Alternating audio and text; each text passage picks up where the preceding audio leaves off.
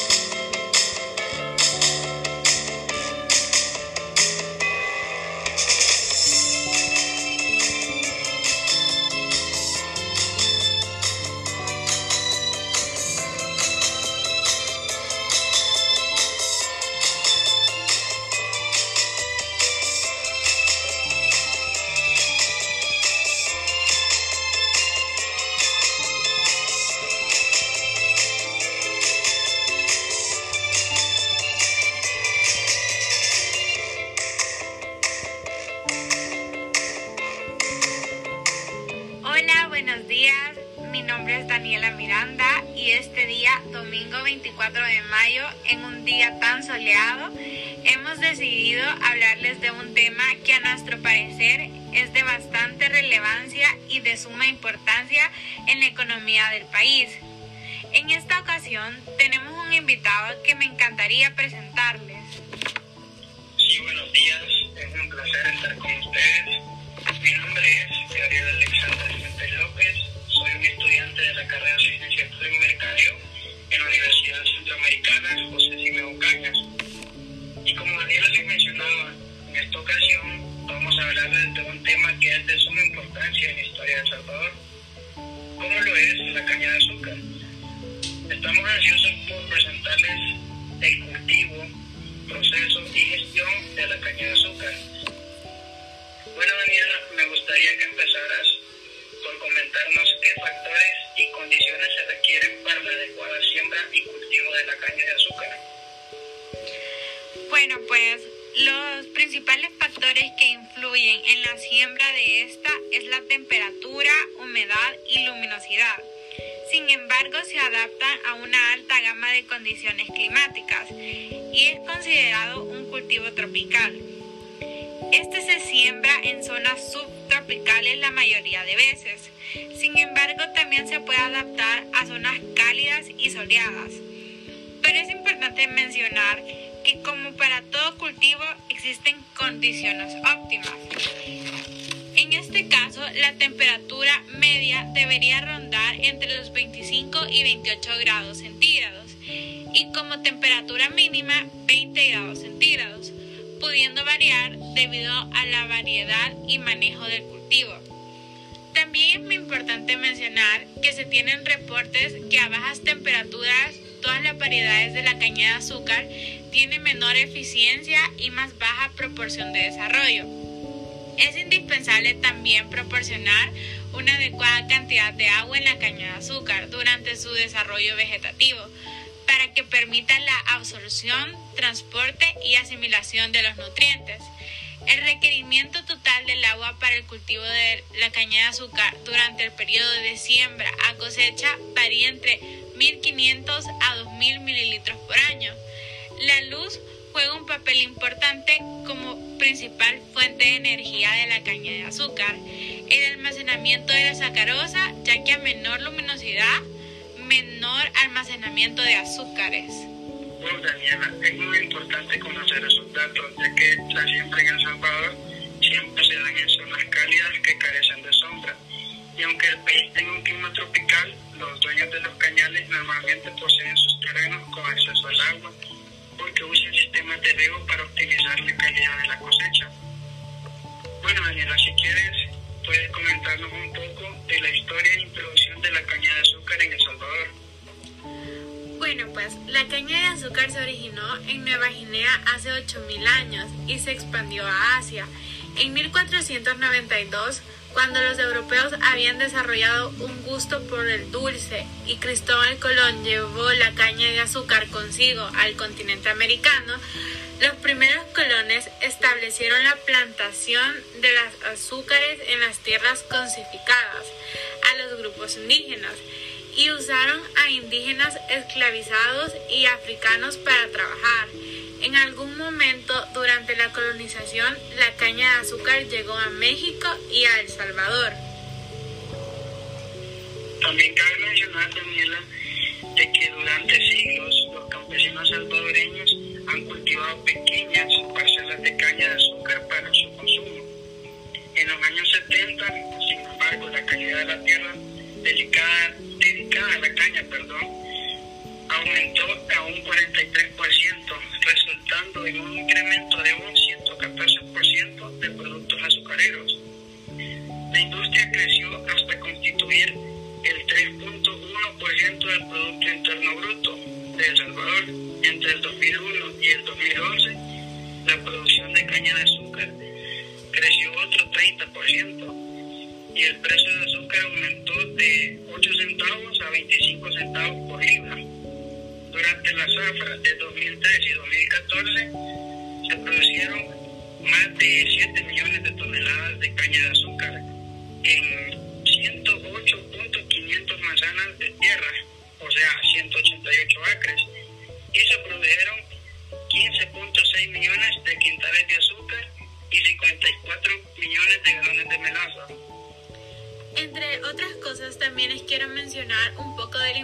social y económica de la caña de azúcar en El Salvador, ya que se manifiesta de diferentes maneras. Entre ellas tenemos la contribución a la generación del Producto Nacional y del Producto Sectorial Agropecuario, capacidad de creación de empleo, aporte a la generación de divisas y una de las principales fuentes de calorías dentro de la ración alimentaria consumida por las familias salvadoreñas. También como otro punto que queremos tocar es acerca de la distribución de la caña de azúcar. La caña de azúcar vende azúcar cruda, blanca y refinada a consumidores finales en supermercados y otras tiendas, mientras que los ingenios venden directamente a compañías como Coca-Cola. En el año 2013 la población salvadoreña consumió 6.1 millones de quintales de azúcar. Esto significa que es un promedio de 95 libras por persona. Como se mencionó, El Salvador protege sus mercados internos, cobrando una tarifa del 40%, lo cual proviene que el azúcar de bajo costo procedente de Honduras o Nicaragua socave la producida en El Salvador. El gobierno justifica la tarifa porque la caña de azúcar es motor importante de ingreso y empleo rural. Y los países centroamericanos aún no han llegado a un acuerdo sobre la tarifa de importación armonizada. El precio interno de la caña de azúcar en El Salvador ha aumentado en años recientes, en parte de la creciente demanda de los mercados internacionales. De acuerdo con representantes de la Fundación para la Tierra Esperanza de Campesinos, los precios internos son altos porque los precios internacionales han caído y los de distribución y los ingenios tratan de compensar aumentos de precios locales. Con las tarifas establecidas pueden aumentar los precios sin importar ni preocuparse por la competencia de los países vecinos.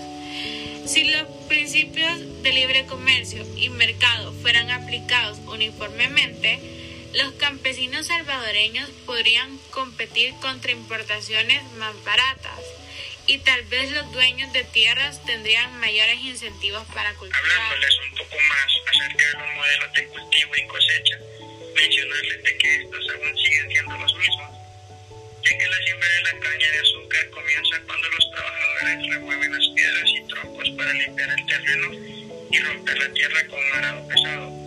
Los trabajadores por segunda vez para labrar el terreno unos 80 centímetros aproximadamente. Aran por tercera vez con un arado pesado y una cuarta vez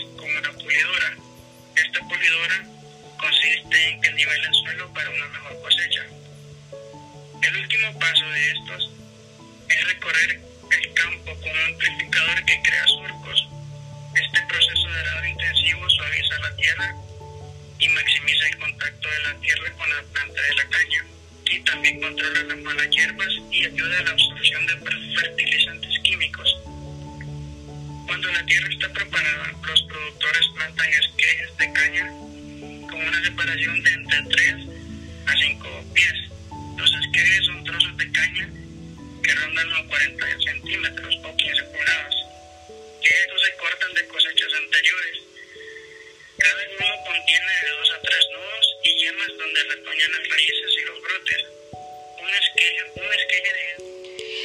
Los productores remojan los esquejes de agua y fungicidas antes de plantarlos para protegerlos contra la podredumbre roja, que puede ser letal para la caña recién plantada.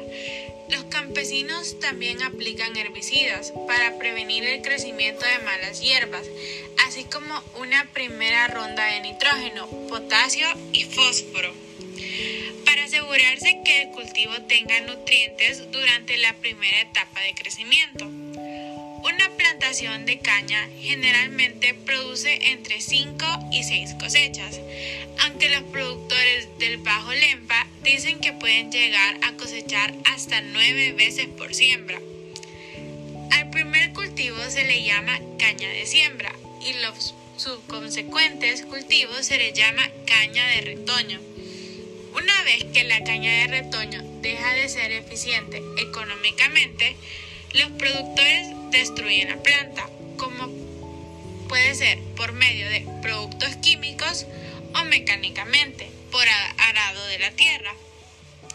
Después vuelven a labrar la tierra y plantar nuevas cañas de siembra. Los productores aspiran cosechar de 120 a 130 toneladas de caña por manzana y producir entre 220 y 240 libras de azúcar por tonelada de caña. Cuando la cosecha solo produce 90 toneladas de caña por manzana y 150 libras de azúcar por tonelada, la caña ya no es rentable y los productores deciden reemplazar esta por una cosecha nueva. También cabe mencionar, Dani, que para mí el cultivo de la caña de azúcar en la economía de un país como El Salvador es muy importante, ya que primero que nada quiero comenzar hablándoles de la situación económica del país y esta con respecto al año 2015, ya que tenía una renta per cápita de 3.705.54 dólares según cálculos del Banco Mundial. La economía del país está basada en la agricultura, fundamentalmente en la producción de café, algodón y caña de azúcar, aunque cada vez son más importantes los servicios y manufacturas, tanto como las maquilas y otras. El sector, sector textil también es de gran importancia, ya que agrupaba el 49% de la población ocupada en el 2002. La fabricación de sustancias y productos químicos derivados del petróleo carbón, caucho y plásticos. Supone el 28% de la producción de la industria manufacturera.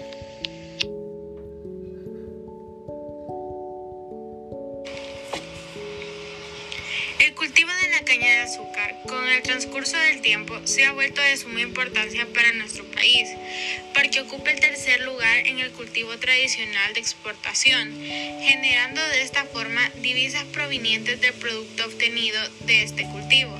Además, es una fuente de trabajo para muchos agricultores salvadoreños. El azúcar también constituye parte integrante de la dieta de la familia salvadoreña. Además, es usado en muchos procesos alimenticios industriales. Debido a esta evolución surge la necesidad de un mecanismo tributario y contable para controlar estas operaciones en lo que se refiere al registro, declaraciones de impuestos y presentación de los estados financieros. Debido a la situación actual en la que se encuentra el país, el cultivo de la caña de azúcar se elaboró el presente documento, que pretende proporcionar los lineamientos y pasos tributarios y contables para que los agricultores que se dediquen a este tipo de cultivo puedan mejorar los controles sobre registros contables, declaraciones de impuestos y presentación de información financiera, con base a normas internacionales de contabilidad. El trabajo indica que se ha desarrollado tomando en cuenta en base a la NIC 41, llamado agricultura, ya que dicha norma requiere revelaciones que permitan a los usuarios evaluar la naturaleza y los efectos financieros de las actividades del cultivo de la caña de azúcar, así como también está basado principalmente en las leyes tributarias del impuesto sobre la renta, en este caso el IVA. Entre las principales zonas de cultivo de la caña de azúcar en El Salvador podemos mencionar en primer lugar el departamento de Santa Ana, seguido de Aguachapán y como tercer punto Sonsonate, como zona occidental. De la zona central tenemos en primer lugar San Salvador, como segundo lugar La Paz, seguido de La Libertad, Cuscatlán, Cabañas, San Vicente y Charatenango. Y como tercer punto o como tercera zona tenemos la zona oriental, que es el departamento de Morazán, San Miguel, La Unión y Usulután. Esto quiere decir que casi alrededor de todo el país hay el 100% de los ah, departamentos son productores de caña de azúcar. También me encantaría darles a conocer las ventajas y desventajas de la caña de azúcar. Entre sus ventajas se encuentra la cosecha en verde de la caña de azúcar. Esta contribuye favorablemente al mejoramiento de las condiciones físicas, químicas y biológicas del suelo, principalmente por el aporte de la materia orgánica, conformada por hojarascas. Estas hojarascas u otros residuos vegetales que quedan sobre el suelo cuando no se queman en las labores pre y post cosecha constituyen una de las principales formas de transferir materiales y energías para el sustento de los procesos que se desarrollan en el suelo. Forman parte del alimento y de la energía utilizada por los organismos responsables de la descomposición de estos compuestos. Este aporte de la biomasa se convierte en una reserva de materia orgánica y de minerales que van a realizar un aporte muy importante en el sistema de producción sostenible del cultivo de la caña de azúcar. Al promover el reciclaje de nutrientes como consecuencia de las necesidades de fertilización, pueden ser menores en especial que la de nitrógeno. Igualmente, estos residuos protegen al suelo al tener un efecto amortiguador al paso de la maquinaria, además de proteger a las cepas de caña sobre todo durante la cosecha y en especial en periodos húmedos. Estos alargan la vida útil del cultivo y distancia los ciclos de renovación del mismo. Entre sus desventajas se encuentra que una agricultura productiva con altos rendimientos generalmente produce también abundante cantidad de residuos agrícolas. El manejo de estos residuos es un verdadero arte y esta relación con el éxito de la conservación del suelo y una producción agrícola rentable. Existe un rechazo por parte de los agricultores a la presencia de esta gran cantidad de residuos, sobre el suelo, principalmente por la dificultad en las labores post cosecha. Esta situación también a los agricultores a eliminar estos residuos, sea por extracción o por quema. Sí, Daniela, me encanta tu punto de vista y quisiera retomarlo para expandirme un poco más y que nuestro público oyente se dé cuenta de que la producción de la caña de azúcar a gran escala es nociva para el medio ambiente y la salud pública de las comunidades donde se produce. Las prácticas destructivas, tales como la labranza intensiva, el uso de productos agroquímicos tóxicos y la quema de la caña antes de la cosecha, resultan en la erosión de la capa superficial del suelo que disminuye la biodiversidad y contamina los ecosistemas frágiles y las comunidades aledañas en consecuencia. La producción de la caña a gran escala También disminuye la capacidad de las comunidades locales para lograr sus metas de desarrollo, tales como seguridad alimentaria.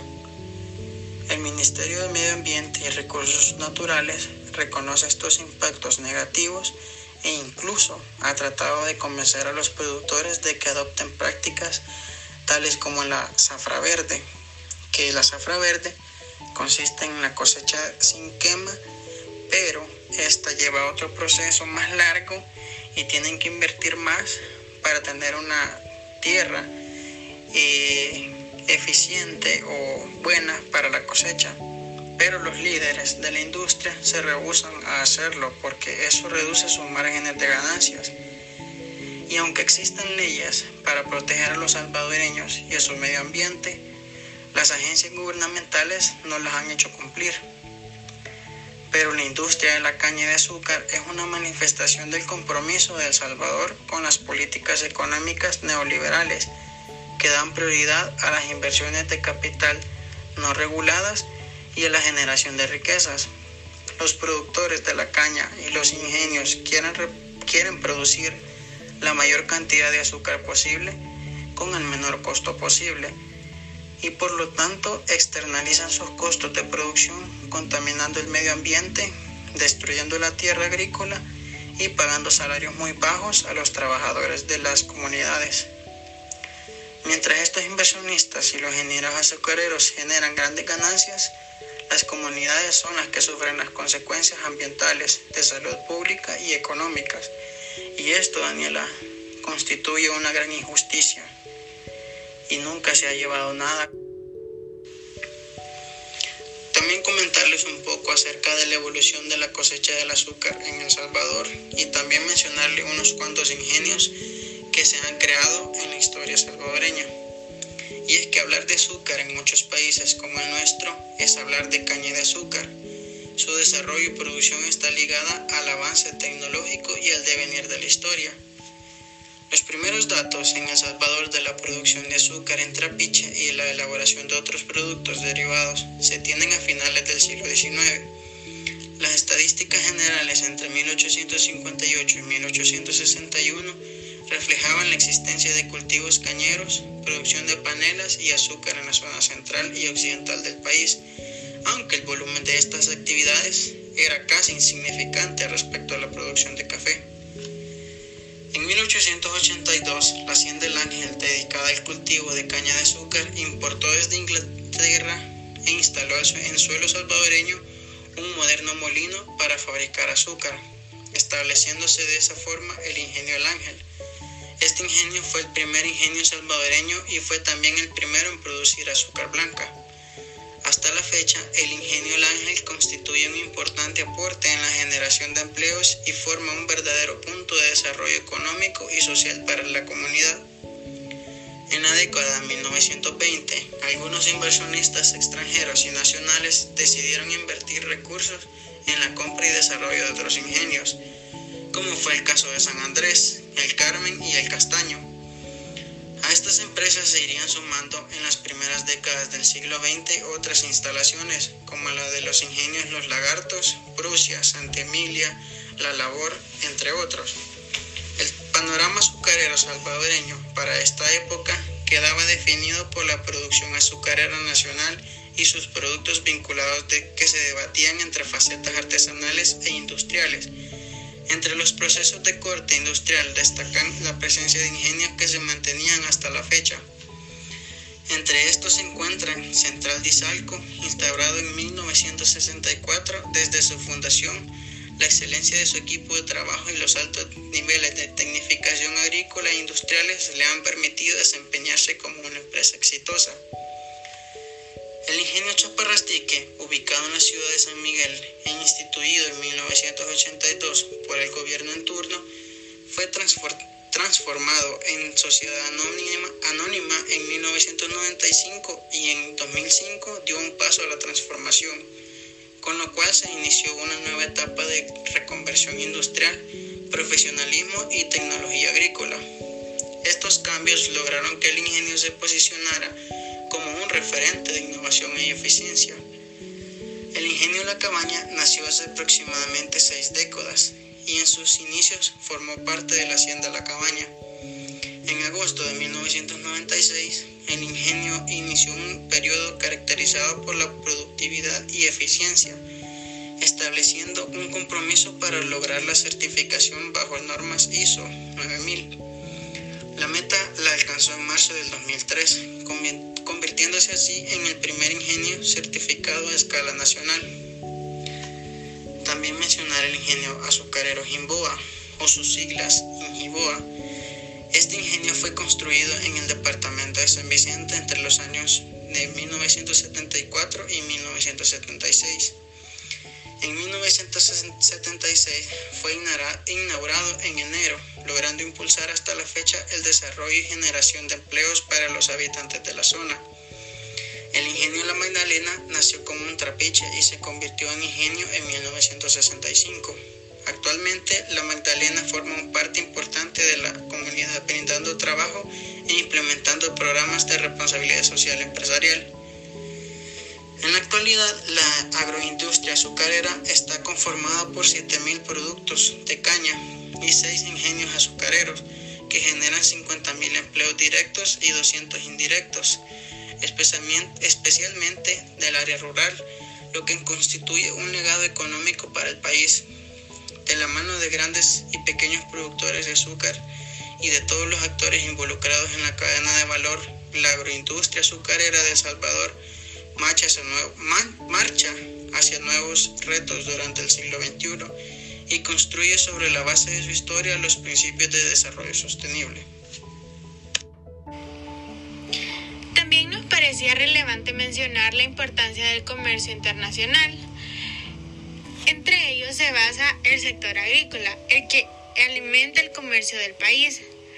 Los productos agrícolas como el cacao, café, plátano, azúcar, entre otros, constituyen los artículos principales de la exportación de El Salvador.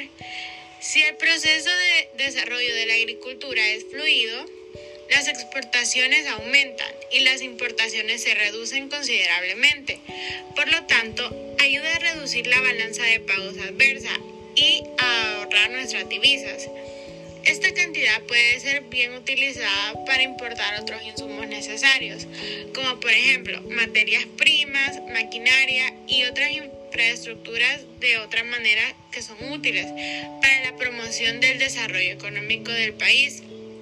El desarrollo del sector agrícola conduce a un superávit comerciable. A la medida en que el país se desarrolla más y más, pueden desarrollarse más y más personas y estarán dedicadas a la minería, a la manufactura y otros sectores no agrícolas. Todas las personas dependen de la producción de alimentos que puedan obtener del superávit comercializable. A la medida que se desarrolla la agricultura, la producción aumenta y extiende, la comercialización se expande.